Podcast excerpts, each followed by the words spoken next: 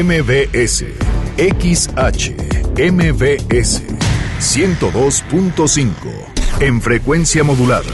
Estudios y oficinas en Mariano Escobedo 532, Ciudad de México. 180.000 watts de potencia. 24 horas al día. MBS 102.5.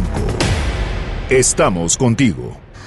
MBS 102.5 presenta Políticamente Incorrecto. Los tiempos han cambiado y es así como hoy lo deja en claro la presidencia del país al reconocer el derecho de las personas del mismo sexo a contraer matrimonio. En su discurso, el presidente Enrique Peña Nieto llamó a los estados a combatir la discriminación y la homofobia. Hay que recordarles a quienes se opongan que desde hace 26 años, la Organización Mundial de la Salud sacó del catálogo de enfermedades mentales a la homosexualidad. Inicia la Procuraduría Mexiquense la investigación contra el Lord Rolls Royce por agredir a Jorge Vera Manzanares. Platicaremos con él. También conoceremos la versión del hermano del agresor, quien es el primer regidor del ayuntamiento de Metepec, Jair Garduño. Sumida en una crisis política, social y económica se encuentra la Venezuela de Nicolás Maduro, quien ha decretado un estado de excepción y ha anunciado una contraofensiva para hacer frente a las amenazas que según vienen del exterior. Platicaremos con Martín Paz, político venezolano exiliado y asesor político. En Twitter con el hashtag políticamente incorrecto y en mi cuenta personal, arroba Juanma Pregunta, estaremos al pendiente de todos sus comentarios. Y en estos momentos lanzamos la pregunta de esta noche. ¿Fue un buen paso el que tomó el gobierno federal para reconocer los derechos de la comunidad LGBTI? Y hoy en Ficción Política, Fernando Canek nos presenta el tráiler de la película. Amigos pasajeros, bienvenidos, esto es Políticamente Incorrecto. Estás a punto de entrar a una zona de polémica y controversia. Una zona de discusiones álgidas y análisis mordaz. Estás entrando al terreno de políticamente incorrecto. Entra bajo tu propio riesgo.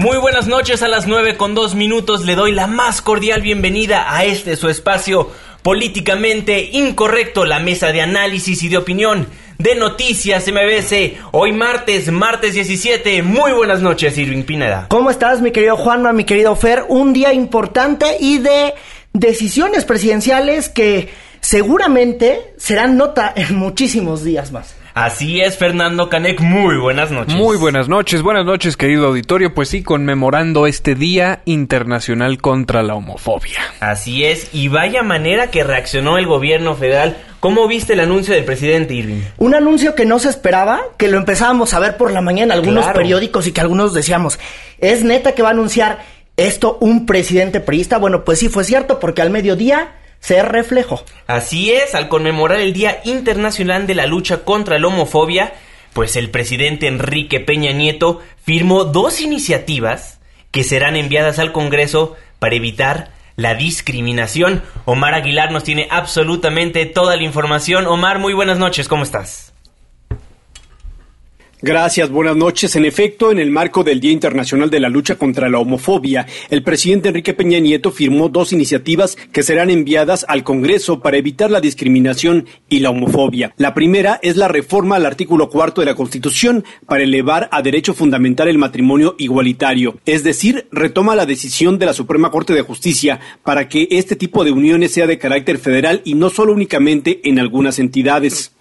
para incorporar con toda claridad el criterio de la Suprema Corte de Justicia de la Nación de reconocer como un derecho humano que las personas puedan contraer matrimonio sin discriminación alguna. Es decir, que los matrimonios se realicen sin discriminación por motivos de origen étnico o nacional de discapacidades, de condición social, de condiciones de salud, de religión, de género o preferencias sexuales. Asimismo, en la residencia oficial de Los Pinos, el titular del Ejecutivo Federal firmó una segunda iniciativa para reformar el Código Civil Federal con el fin de evitar expresiones discriminatorias que contienen varias leyes y que atentan, dijo, contra los derechos de sus colectivos. Enviaré una iniciativa de reforma al Código Civil Federal para asegurar el matrimonio igualitario, para que éste se pueda realizar sin discriminación alguna entre personas mayores de 18 años, acorde con lo que establece la Ley General de los Derechos de las Niñas, Niños y Adolescentes. Asimismo, esta propuesta de reforma modernice el lenguaje para evitar las expresiones discriminatorias que aún contiene este código federal, como ustedes seguramente lo saben. En una tercera acción, el político mexiquense instruyó al secretario de Gobernación Miguel Ángel Osorio Chong, quien estuvo presente en el evento, para que inicie junto con la CEP una campaña en contra de la homofobia y para generar valores que convoquen el respeto a la diversidad. También en el marco de la reforma educativa, pidió que se revisen los contenidos para que haya respeto a las diferencias. De igual forma, instruyó a la secretaria de Relaciones Exteriores, Claudia Ruiz Macié, para que la red consular se puedan expedir también nuevas actas de nacimiento con las características de identidad de género. Asimismo, ordenó que México se sume activamente al Grupo de Naciones Unidas a favor de la diversidad y en contra de la homofobia. El reporte que tengo, muy buenas noches. Muy buenas noches, Omar. Muchísimas gracias por la información. Irving Pineda, histórico, ya lo comentabas anteriormente, nadie se lo esperaba. No, claro que nadie se lo esperaba, aunque hay que decirlo, esto no es nuevo porque hay que mencionarlo. El año pasado la Suprema Corte de Justicia, ellos habían determinado que cualquier persona se podía casar, es decir, hombre, hombre, mujer, mujer, hombre, mujer, se podían casar. Y por ello ordenaba a todos los estados armonizar sus códigos civiles, pero evidentemente que a todo mundo les valió gorro. Eh, si mal no recuerdo, bueno, el que ya tenía armonizado el código era el DF o Ciudad de México y un estado más. A todos los demás ni querían ni tenían ganas.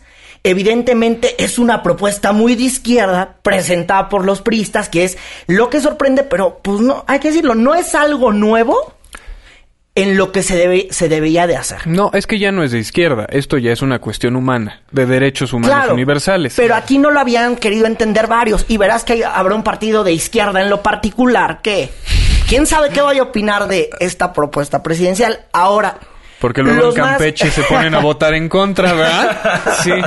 Oye, los más, eh, los más opositores al presidente Peña Nieto o al gobierno del presidente Peña Nieto, pues ya están diciendo que por qué cuando hay campaña para renovar 12 gubernaturas y ya vieron, ya le vio en el lado campañante, la mayoría de las personas que defienden los derechos no lo han visto así, es un golazo que por decirlo Así pone muy bien el presidente Enrique Peña Nieto en la cancha de quienes no lo quieren, pues este este martes. Empezó la conferencia con semana. Eh, ah no me lo esperaba mira. Oye es que como bien dicen es que no es algo que se esperaba sin embargo sí es algo necesario. Y como mexicanos sí somos bien hipócritas, ¿no? Ahora ya le estamos viendo el lado y es que porque están en campaña quiere quedar bien el PRI ah, es que por esta situación se hace tal cosa. Ya nunca, ya nunca vemos las cosas como son. Tal vez estrategia, tal vez no, pero hay que celebrar que por fin se está haciendo algo bueno en Que nos lleva al siglo XXI, por fortuna, y que se está promoviendo en un día muy importante ya esta conciencia, no de la tolerancia, ya de la inclusión.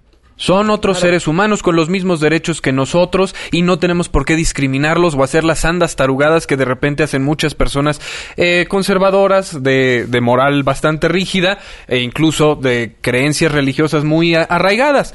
Ya es tiempo de cambiar, queridos eh, radioescuchas. Los que no están a, a tiempo, pues ya estamos en ese momento. Históricamente ya cambiamos. Preguntamos en Twitter, ¿fue un buen paso el que tomó el gobierno mexicano? Para reconocer los derechos de la comunidad LGBTI. 50% nos dice que sí, 50% nos dicen ya se habían tardado y como bien lo dices Fernando, pues es una decisión que sí viene tardía, Sí. Con esta decisión entramos al siglo XXI, como bien lo mencionabas, y es una decisión histórica, porque vuelvo a comentar, aunque sí es tardía, es algo que se necesitaba hacer para que los derechos humanos de absolutamente todas las personas sean respetadas. Sí, qué bueno que no tuvimos que esperar la siguiente administración, al próximo sexenio, que fue en este, no por, eh, por realmente apoyar, como bien decías, a que Peña Nieto haya sido el que lo promoviera, sino que tenía que ser en estos momentos en cronología. Exactamente, y esperarnos al próximo sexenio y al próximo mayo 17, entonces esperarte todavía un ratote más. Interesante lo que estaba leyendo hace, hace unos minutos. México es el segundo país más homofóbico del planeta. ¿Sabías eso? No, eso sí me sorprende como dato, porque hay varios países eh, de una religión específica donde están eh, asesinando homosexuales porque va en contra de la religión del Islam. exactamente. Entonces ahí me sorprende mucho esta estadística. No sé a los radioescuchas, por favor, mándenos sus opiniones por Twitter. Estamos en arroba Fernando Canec. Arroba Juanma Pregunta. Y arroba Irving Pineda. Exactamente. Y en los teléfonos está Itzel, muy al pendiente de todos sus comentarios, 5166-1025, utilizando el hashtag políticamente incorrecto. En Facebook también nos encuentra como políticamente incorrecto, si nos quiere escribir más de 140 caracteres. También mencionar que dentro de los 31 estados que conforman nuestro bello país México, la Ciudad de México tiene el mayor número de crímenes en contra de la diversidad sexual. Esto de acuerdo al Programa Universitario de Estudio de Género de la UNAM. ¿Cómo ves? Pues es muy triste que todavía siga ocurriendo eso en una, en una ciudad progresista y en una sociedad que aparenta ser progresista. Exactamente. ¿Y qué es exactamente las iniciativas que mandó el, el presidente de la República, Enrique Peña Nieto, las cuales van a ser enviadas al Congreso para evitar la discriminación? Nos lo contó en la tercera emisión de Noticias MBC el consejero jurídico de la presidencia, Humberto Castillejos, así se lo dijo a Erra Chabot.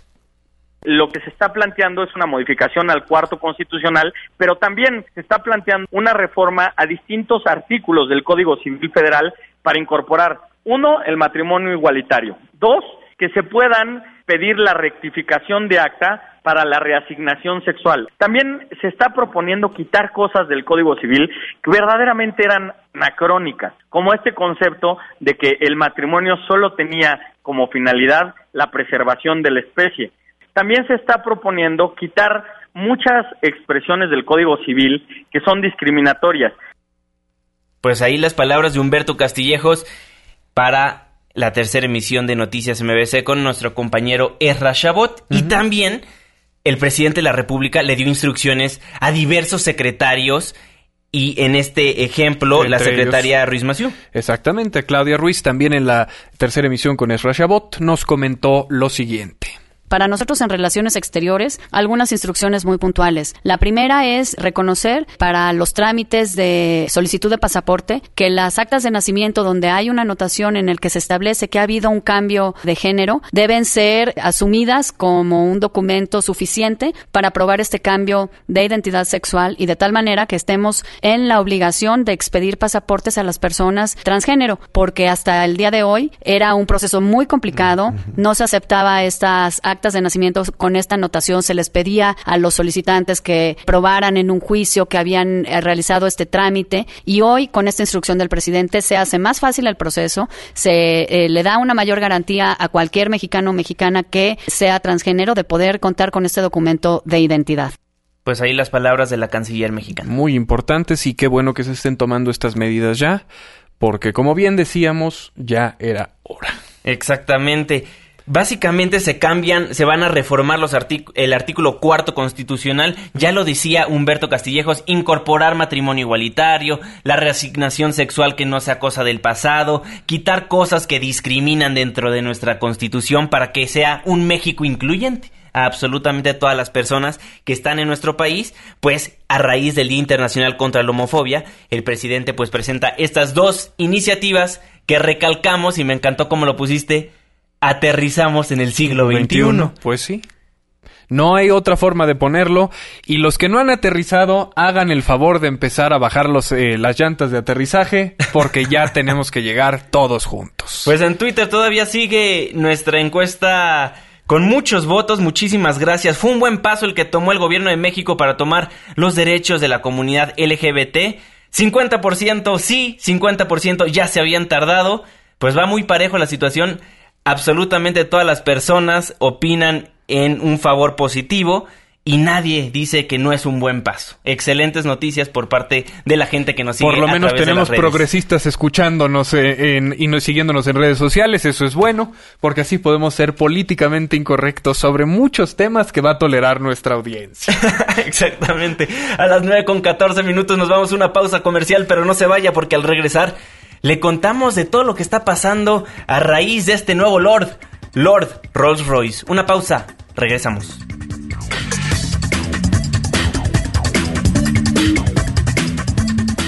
Opiniones controvertidas. Discusiones acaloradas. Continuamos en Políticamente Incorrecto. Porque tu opinión es importante, llámanos al 5166-1025. Continuamos. 9 con 17 minutos, estamos de vuelta en su programa Políticamente Incorrecto, la mesa de análisis de noticias MBS.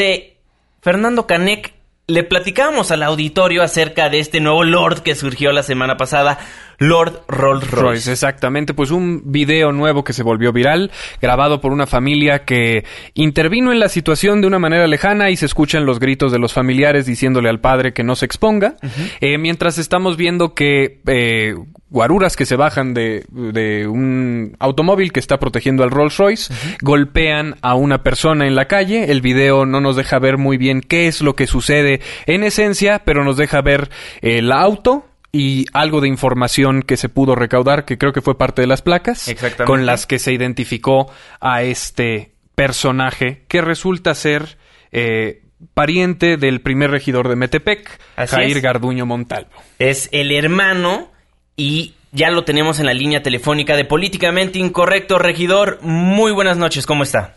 Muy bien, buenas noches, un saludo a todo el auditorio, que es muy amplio, y estoy aquí a la orden. Pues regidor, mucha controversia causó, el video donde sale su hermano, las escoltas de su hermano pegándole a un ciudadano y mucho también se alarmó la ciudadanía cuando se dio a conocer que usted pues era hermano de él y mucha gente tenía la preocupación si el crimen iba a quedar impune debido a que usted pues es servidor público. Claro que sí, digo yo, de, igual que toda la ciudadanía, repruebo este, este tipo de, hechos, de acontecimientos. Yo creo que cualquier diferencia que se tenga entre ciudadanos se debe de resolver a través del diálogo. Estos hechos son lamentables, pero bueno, pues tú hablas de un crimen, entonces ahí jurídicamente hay mucha es mucha la diferencia entre una falta administrativa y un crimen, ¿no? Entonces yo creo que desde ahí debemos de, de corregir el manejo de la información que se está dando tanto en las redes sociales como en los mismos medios de comunicación Obviamente yo siempre estoy apegado a la legalidad. Las instituciones tendrán que hacer su papel de investigar y saber cómo se dieron los hechos, quiénes son los responsables y quien resulte responsable tendrá que acatar la sanción que la ley determine porque nadie puede estar por encima de la ley, nadie se puede brincar, así sea eh, quien sea, nadie puede estar por encima de la ley. Yo soy un regidor que le sirve al municipio de Metepec, soy una persona que hace deporte, yo soy triatleta, toda mi vida me he marcado y me he manejado en el medio del deporte. Y por ello es que bueno, pues estoy ahorita en este cargo de, elección popular que me da mi partido, el PRI, soy priista y lo digo orgullosamente porque vengo desde las bases, pero no por eso voy a intervenir para que quede impune un acto eh, como este tipo se dio de agresión, digo independientemente de cómo se haya dado o cómo se haya eh, o quién haya tenido la culpa, yo creo que es reprobable y hoy en día lo que menos quiere la ciudadanía es ver este tipo de acciones. Lo que queremos es ver gente trabajando, gente de bien, gente positiva. Yo creo que esto, bueno, pues cualquiera lo podría condenar. Jair, te saluda Fernando Canek. Bueno, me imagino que ahorita, con lo que nos aclaras, obviamente de términos legales, no queda eh, pues a un lado la perspectiva de la sociedad después de lo que tuvimos con el Lord Ferrari, de ver nuevamente una actitud prepotente de escoltas de alguien que está vinculado con funcionarios públicos. Yo creo que por eso es eh, que escala esta percepción. ¿Tú crees que la magnitud de, del, pues ahora sí que del escándalo que se está haciendo en redes sociales es desproporcionada? No, no, no digo. Finalmente, pues este, es las redes sociales hoy en día así, así cualquier tema se prende y se va para todos lados y esto fue una noticia de nivel nacional. Yo en la mañana veía de otras noticias que para mí son más graves y que se les da menos importancia, eh, pero bueno, pues si al final del día son redes sociales, yo creo que si esta pelea hubiera sido entre un particular o entre un taxista y un particular, no hubiera trascendido tanto que por como se dieron las cosas de una persona que trae un auto de lujo, un Rolls Royce, eh, con escoltas y se ven inmiscuidos y ya sobre todo que bueno pues mezclan ahí el parentesco de tu servidor, que soy regidor, que soy del PRI y pues tú sabes por dónde va, va este tema que siempre quieren atacar a los políticos, aunque yo siempre he dicho que bueno cada quien es responsable de sus actos. Yo en ese momento me encontraba trabajando en una reunión yo, como te repito, yo estoy ahorita para servirle al municipio de Metepec y es lo que estaba haciendo. Me enteré por las redes sociales de este de este acontecimiento. ¿Y ya tuviste oportunidad de hablar con tu hermano al respecto? Por desgracia no he podido hablar con él. eh, la verdad es que sí, sí me gustaría mucho hacerlo. Una, eh, cierto tipo de reclamo, ¿no? En lo personal y en lo familiar, porque bueno, te repito, yo soy una persona de bien que siempre ha trabajado he hecho muchas propuestas a favor del deporte, la gente en mis redes sociales, tú lo puedes ver, me apoyan, saben quién soy, saben cómo me manejo, no de ahorita, sino durante toda mi vida, y, y, no se me hace justo que también ahorita ya a través de los medios electrónicos eh, me quieran a mí inmiscuir en esta situación donde, te repito, soy ajeno, yo responderé en dado momento por mis actos, por mis hechos, pero no por los de mis familiares, mis amigos o personas que trabajen conmigo. Claro. Regidor, entonces no le va a brindar protección alguna a su hermano Emir Garduño. Mira, una no puedo, una no tengo la facultad de brindarle protección y dos, no lo haría. Claro. Yo te repito, yo soy muy respetuoso de la legalidad, de las instituciones y de las leyes. Entonces, eh, ir o proteger un acto, eh, llámese como se llame, ya sea este acontecimiento o una violación, una, lo que tú quieras, yo no podría permitirme, por ser servidor público, por ser padre de familia, por ser un ciudadano, proteger algo así. Yo creo que para eso debemos de darle nosotros, principalmente como servidores públicos, el lugar que deben de tener las instituciones y somos los primeros que debemos de predicar con el ejemplo y sobre todo respetarlas y hacerlas valer. Claro, únicamente se lo pregunto porque a través de las redes sociales usted sabe que todo mundo está hablando, pues sí, su hermano es regidor, entonces obviamente lo va a defender. Regidor, una pregunta, ¿qué es lo que hace su hermano? Porque un carro de 3.5 millones de pesos, pues no cualquiera, ¿verdad? Así es, él es empresario, él eh, se dedica al tema de la construcción, eh, él es, es su, su actividad, es la actividad comercial que él desarrolla y te repito, bueno, pues eh, él, él, por lo que tengo entendido, hace algún tiempo ya tuvo un intento de secuestro y por ello trae el tema de seguridad que eso no justifica, y lo que quede muy claro, el traer seguridad cualquier persona que lo tenga que tener por, ahora sí que por seguridad, este, no justifica ni te tiene por qué dar cierto grado de, de sentirte más o de sentirte con poder de agredir a cualquier ciudadano. Uno no sabe si la persona con la que te estás peleando puede sacar una pistola, o si es diabético y en ese momento le da un paro, o si su esposa, su hija, quien venía con él, también puede reaccionar de cierta manera. Yo creo que te repito, esos hechos son lamentables y, finalmente nadie puede estar eh, alterando el orden independientemente de la situación económica en que te puedas manejar. Aunque no tengas dinero, tampoco puede estar provocando al que lo tiene, o viceversa. Yo creo que debemos de, de prevalecer en un ambiente de respeto hacia los demás. Claro, regidor, ¿tiene negocio su hermano en el Estado de México o en su municipio? No, no, no, por supuesto. Nosotros entramos el primero de enero. Eh, yo, la verdad es que en ese sentido también me he conducido de una manera muy transparente. Sí. Y inclusive ni con amigos, ni con amigos he generado compromisos o de que, oye, ayúdame. Yo la verdad soy muy transparente, yo me dedico a mi trabajo y precisamente quiero evitar cualquier eh, cualquier situación de esta naturaleza que me pudiera afectar en un futuro mi, mi carrera política.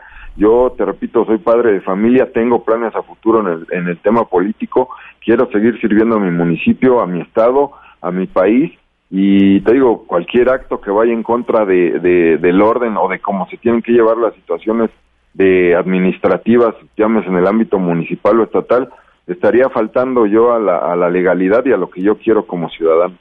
Oye, Yair, eh, una preguntota nada más. Eh, ¿Te ha requerido la Procuraduría Mexiquense? Hasta ahorita no, sin embargo, en el momento que la Procuraduría, a través del señor Procurador, requieran mi declaración, requieran que yo me vaya a presentar, seré el primero en estar ahí, eh, seré el primero en dar la cara, porque obviamente pues, yo no tengo nada que esconder.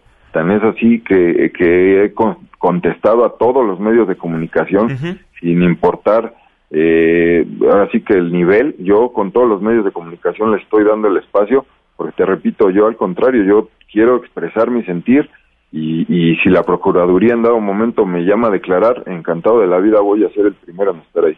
De acuerdo, pues Jair Garduño Montalvo, primer regidor de Metepec, muchísimas gracias por tomarnos la comunicación aquí en Políticamente Incorrecto. No, al contrario, un, un saludo, un abrazo a todos los que están ahí en cabina y sobre todo a todo el auditorio.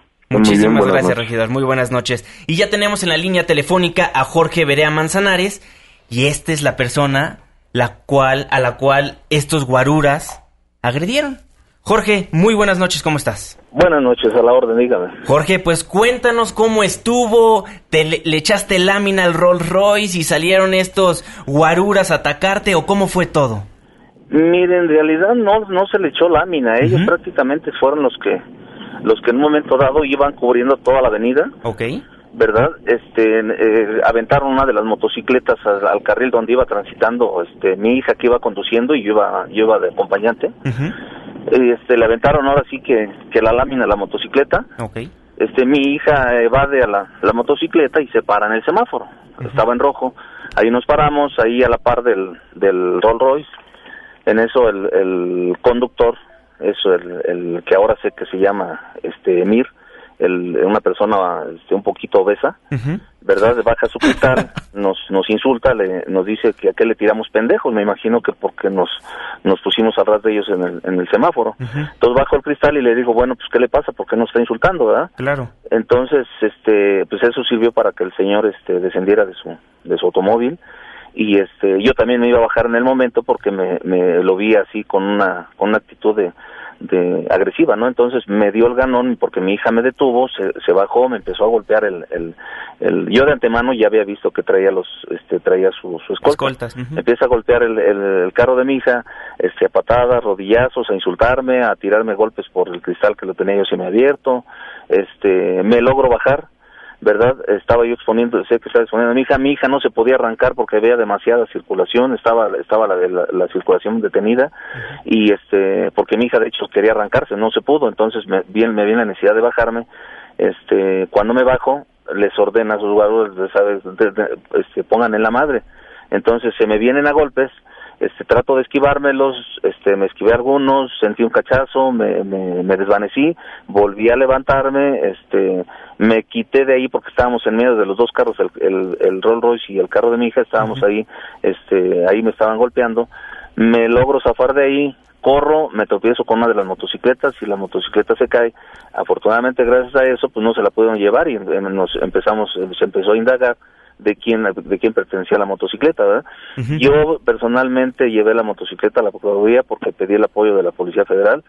Llegó una patrulla, este me escoltó a, la, a las oficinas de la Procuraduría, pues, se puso a disposición esa motocicleta de, la Procuraduría y hasta ahorita el, el, trámite que, que, que, realmente lleva la Procuraduría General de Justicia. Jorge, ¿en algún momento te enseñaron la pistola? Sí, Sí, yo creo que, que fácil dos, yo vi dos armas. No, no sé si los demás traían, pero dos armas sí las vi. De ¿Verdad? Este, entonces, este, sentí de hecho, este, que me golpearon con una, ¿verdad? Este, eh, con un arma. Jorge, te saluda Irving Pineda. Oye, a ver, eh, para recapitular nada más, ¿cuántos escoltas iban alrededor de este sujeto? Eran dos motocicletas. Dos motocicletas. BMW, un, un motociclista en cada una.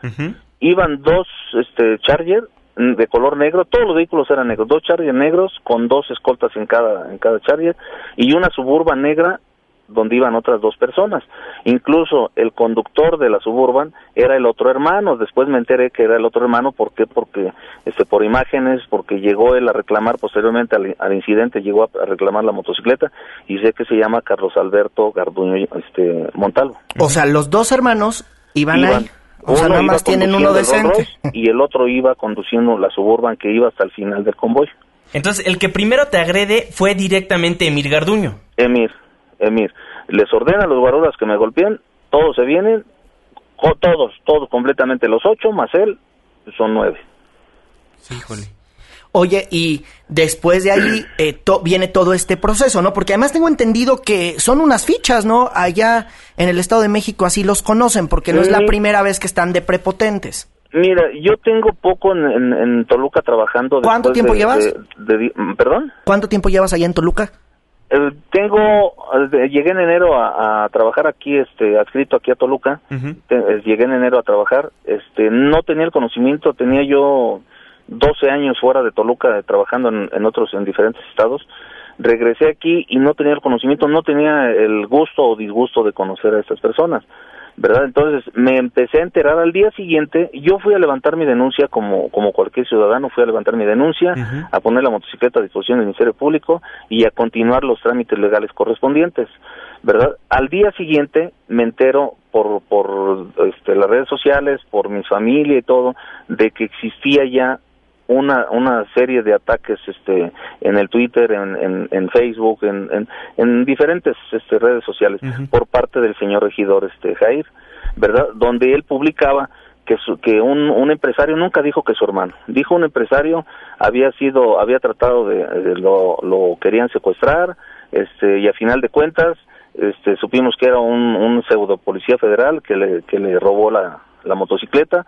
Bueno, a raíz de eso, la misma ciudadanía, la misma gente que presenció la agresión, empezó a publicar los videos, imágenes, fotografías, todo lo que recabaron de ese del incidente en contra del señor regidor para que en un momento dado pues este callara su boquita, ¿verdad? Porque incluso pues echó la soga al cuello solito, ¿verdad? Sin, como él dice, sin deberla temerla, pero al tratar de proteger a sus hermanitos, ahí ahí este, se vio involucrado ya prácticamente en la situación y, se ve claro ¿eh? se ve claro eh, que trata de proteger a sus a sus hermanos. Claro que ahorita ya la situación ya está totalmente en contra y pues trata aventó la piedra y ahora ya esconde la mano.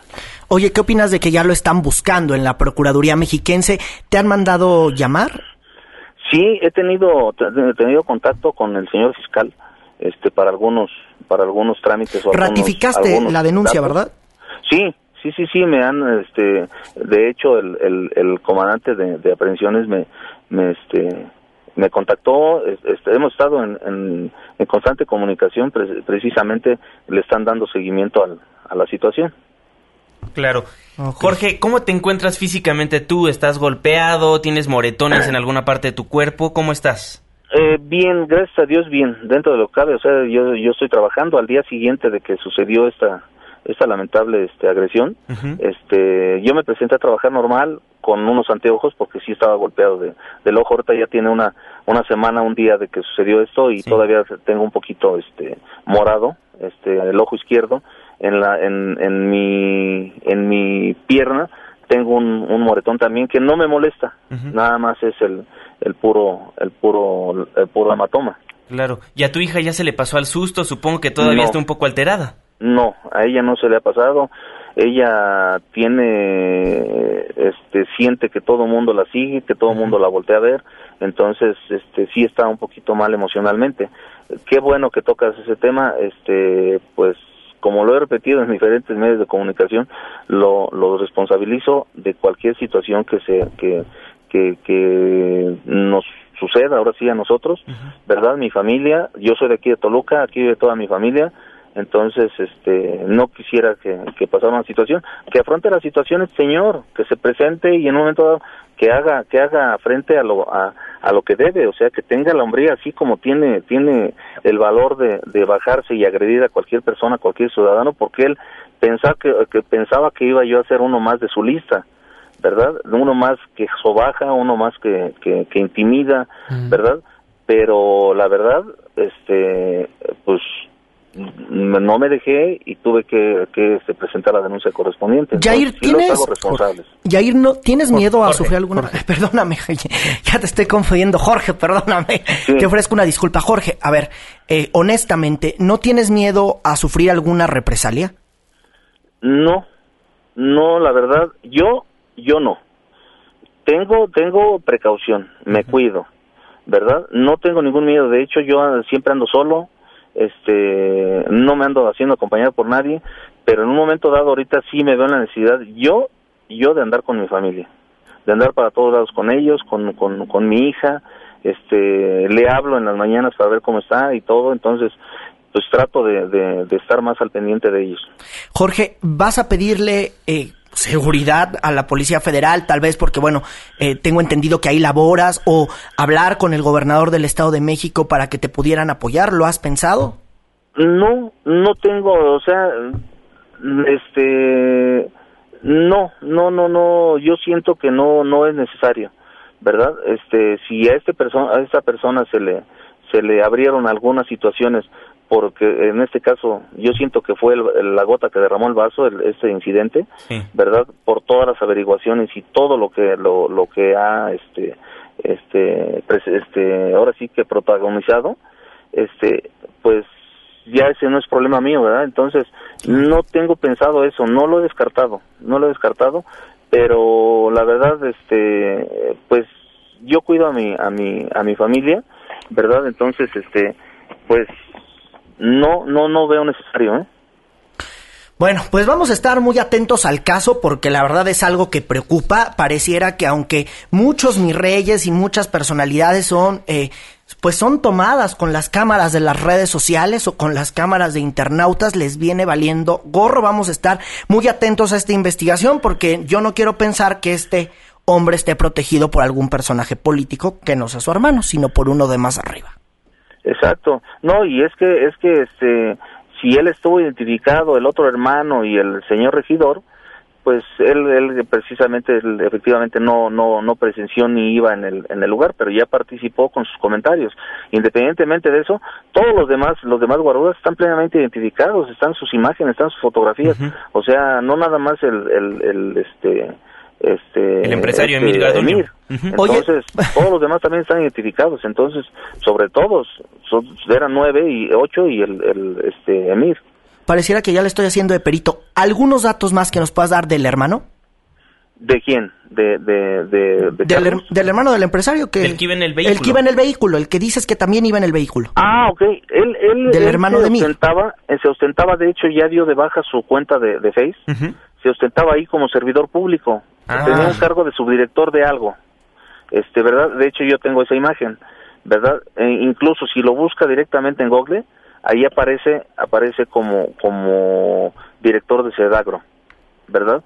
Entonces, este con el nombre únicamente, pero en el en el en Face donde aparecía este en, en su muro y aparecía a qué se dedicaba y todo y su historial, eh, este él él lo, lo, lo señaló así, él lo, lo tenía este plantado así en, en el Face. De acuerdo. Pues Jorge Vera Manzanares, el, el, micrófono siempre abierto y qué bueno que alzaste tu voz porque mucha gente pues sí se queda callada. Muchísimas gracias Jorge por tomarnos la comunicación. Al contrario, buenas noches. Muy buenas noches. Gracias, no. Pues valiente Jorge, porque como bien lo mencionaba Irving, quién sabe cuánto, bueno, se tiene, se tienen algunas fotos que no es la primera ocasión que Emir Garduño Montalvo hace algo así.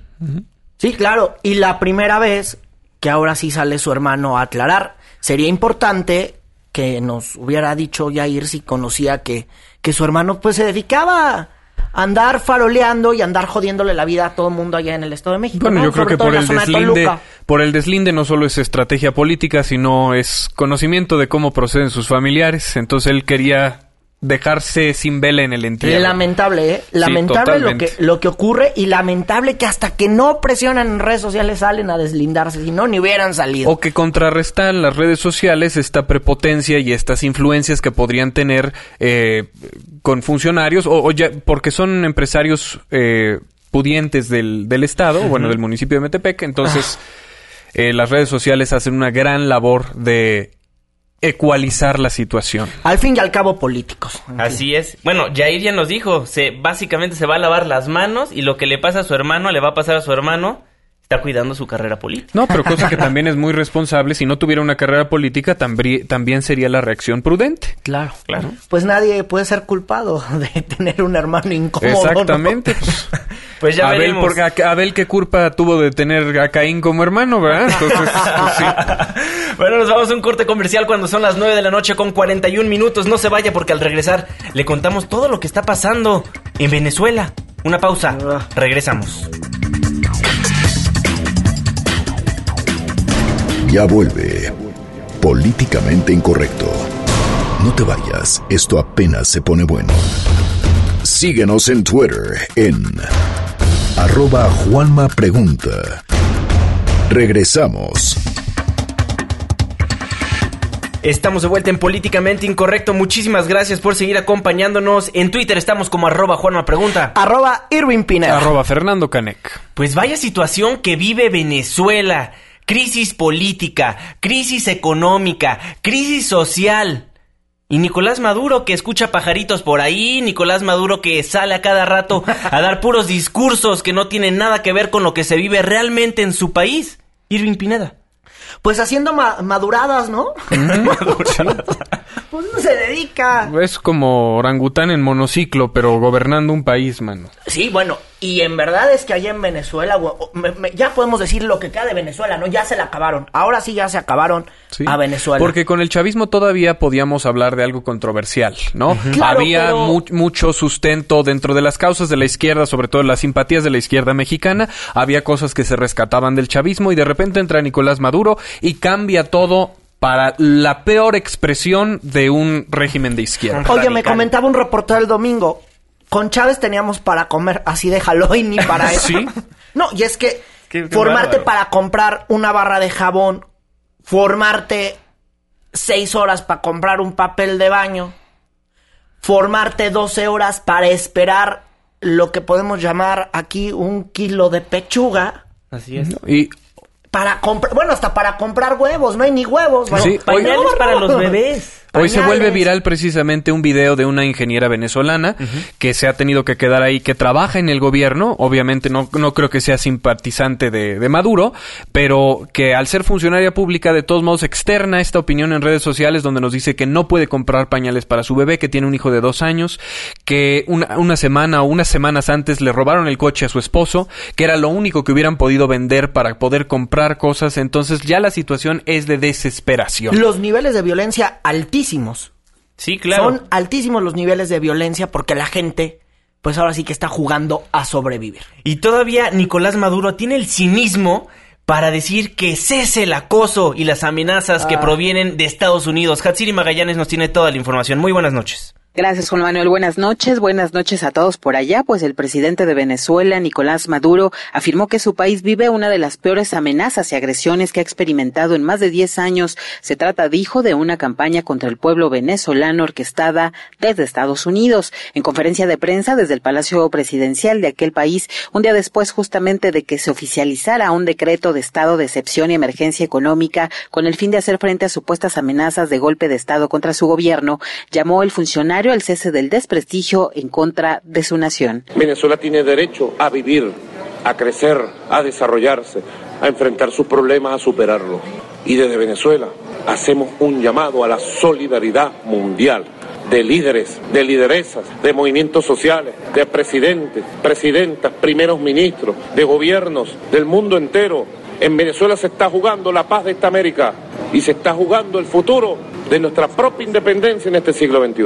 Por eso desde Venezuela exigimos que cese la campaña mundial de acosos, de amenazas, la campaña mediática de odio y de manipulación contra la vida noble de un pueblo que lo que hace es trabajar y ama y quiere seguir amando su tierra y su patria y su historia. Que cesen las campañas propiciadas desde el norte y propiciadas de factores nacionales contra nuestro país. Ahí, Maduro denunció que un avión militar de Estados Unidos, que aparentemente tiene capacidades técnicas letales, entró en dos ocasiones de manera ilegal en el espacio aéreo de Venezuela.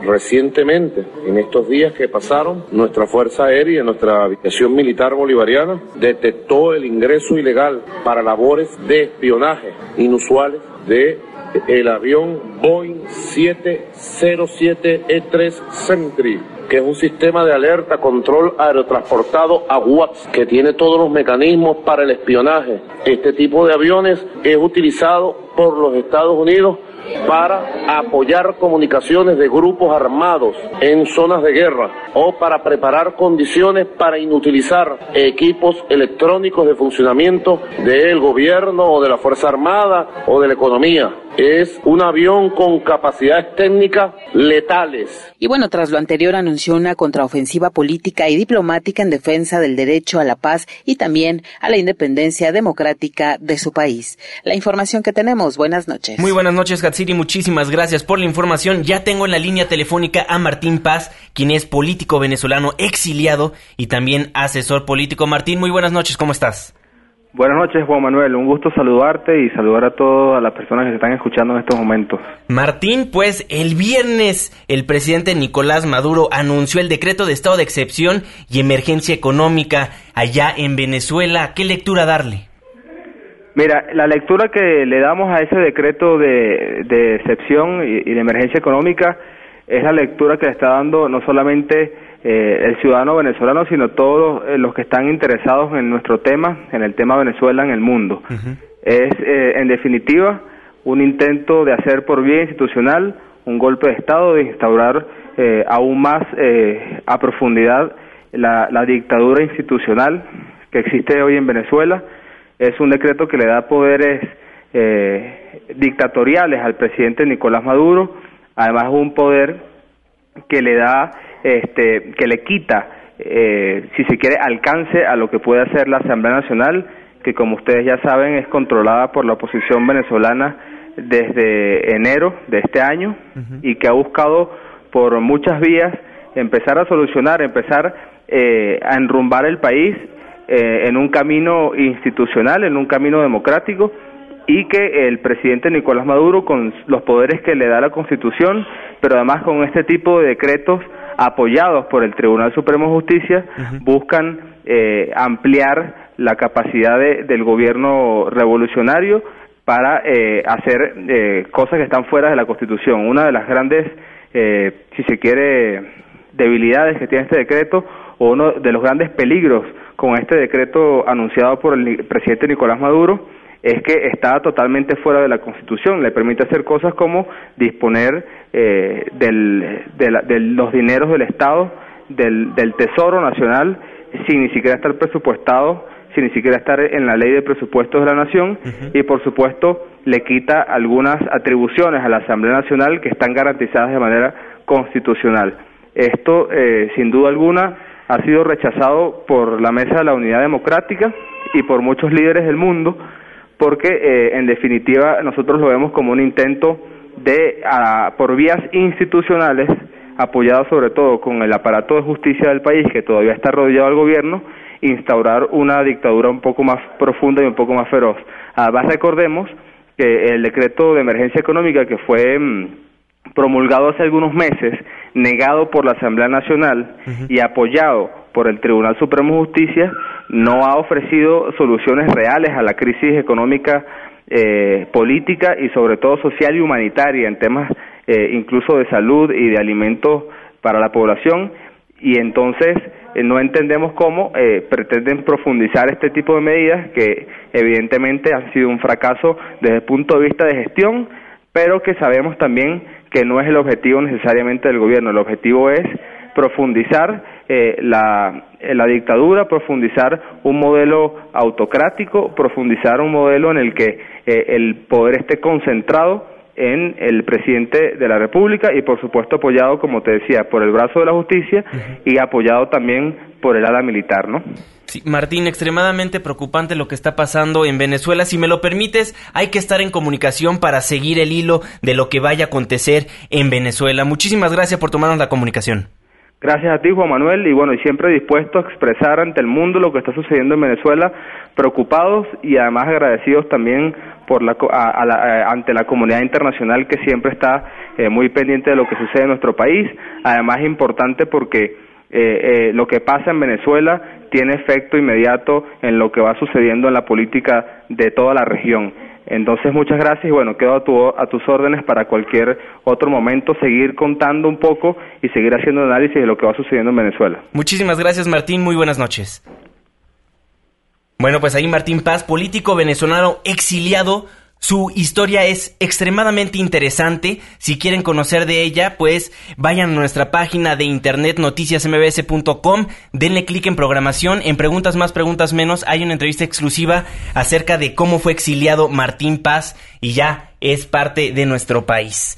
Martín Paz. Muchísimas gracias, Martín. 9 con 53 minutos. Vamos a un corte comercial y al regresar, Fernando Canek les presenta el tráiler de, la de la película Amigos Pasajeros. Una pausa. Regresamos. Apenas estamos caldeando los ánimos.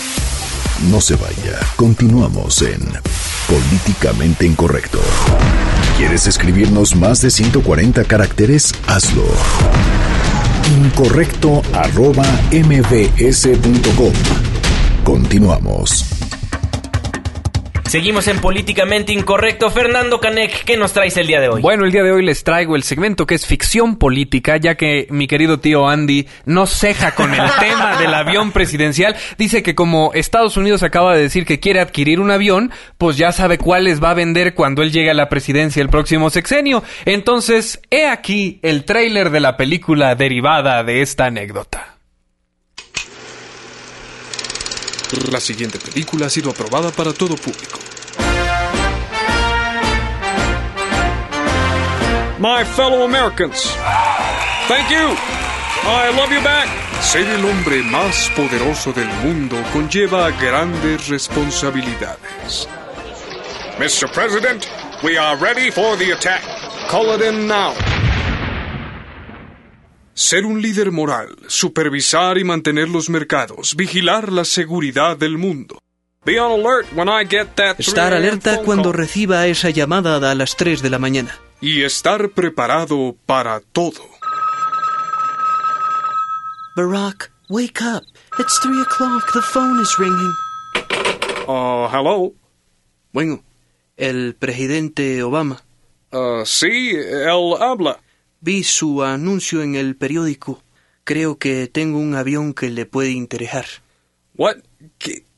¿Sabe qué hora es? Es un avión de lujo. ¿Cómo consiguió este número? Walt Disney Pictures presenta... Vamos a darle una vuelta de prueba. ¿Está seguro que sabe manejar esta cosa? Tan seguro como que voy hasta arriba en las encuestas. Usted no se preocupe. ¡Wow! Una entrañable amistad que nadie esperaba. ¡Estamos volando! Esta cosa no está tan mal. Yo creo que Gige puede tener pueblo pobre con gobierno rico. Eh, no, ¿verdad? Este verano, sean testigos de una de las historias más increíbles de la temporada. Andrés, lo he pasado muy bien contigo, pero debo regresar. Lo sé. Es por el copetudo eje que quiere construir el muro, ¿verdad? Yo también tengo que regresar a controlar un copetudo que tengo House the Border. ¿Nos volveremos a ver? Quizás, pero siempre tendremos París. Barack Obama, Andrés Manuel López Obrador en Amigos Pasajeros. We ask you your seatbelt and prepare for landing. ¿Lo dije bien? Getting good. ¿Y qué? ¿No me vas a comprar el avión? Andrés, no sé si lo sabes, pero yo ya no soy presidente. Vas a tener que arreglarte con... No la muele. Eso es peor que el frijol con gorgojo. South of the border, down Mexico way. Amigos pasajeros, un filme de Alejandro González Iñárritu, próximamente en un cine cerca de usted. Este prietito en el arroz y me cae bien. Eres tremendo.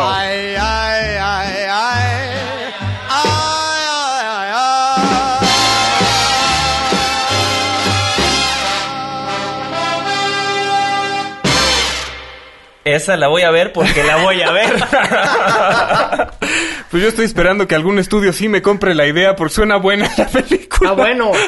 No, Iñárritu la va a estar dirigiendo, no va a quedar fenomenal. De 10. De 10. Pues Por tu lo tío menos sí, Andy. es mi tío Andy. Si la ilumina el chivo va a quedar chida.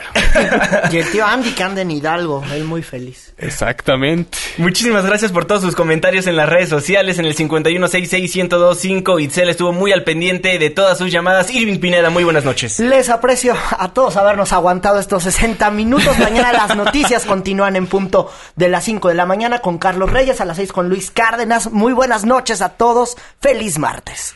Fernando Canek, muy buenas noches. Muy buenas noches, querido auditorio. Gracias por escucharnos y nos vemos mañana. ¡Auf Wiedersehen! A nombre de todos los que formamos Políticamente Incorrecto, les recuerdo quienes integran el equipo de trabajo. Itzel estuvo en los teléfonos, la productora de este programa, la hermosísima Katia Islas en los controles, el ingeniero Zavala.